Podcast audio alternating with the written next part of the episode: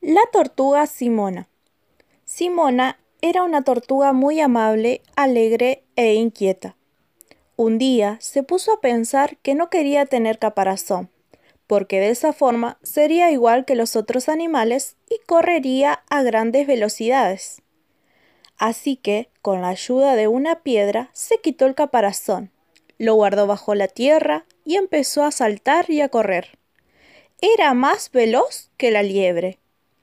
Cada día corría en busca de aventuras y fue así como una vez que caminaba por el bosque, logró escapar de un águila arpía que quiso atraparla.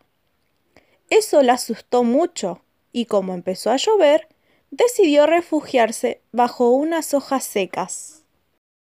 Allí conoció a otra tortuga llamada Balut, que al verla tan asustada le preguntó qué le sucedía y por qué no tenía caparazón. Simona le contó lo ocurrido con el águila y le dijo que no quería tener caparazón para ser veloz como otros animales del bosque. Balud le dijo que el caparazón le servía para protegerla de varios peligros, pues seguramente el águila se lo hubiera comido si no hubiera podido escapar. Simona desenterró su caparazón, se lo puso y ese día aprendió a aceptarse tal y como era.